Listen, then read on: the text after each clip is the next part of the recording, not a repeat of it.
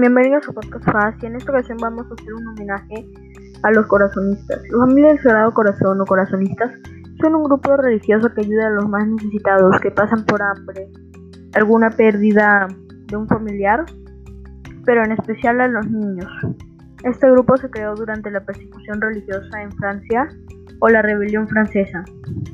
Fue creado por el por el padre Andrés Coindre en Lyon en 1821.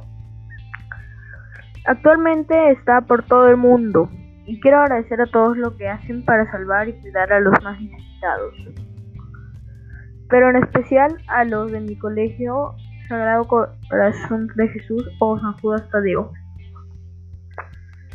al hermano Pachi, al hermano Felipe.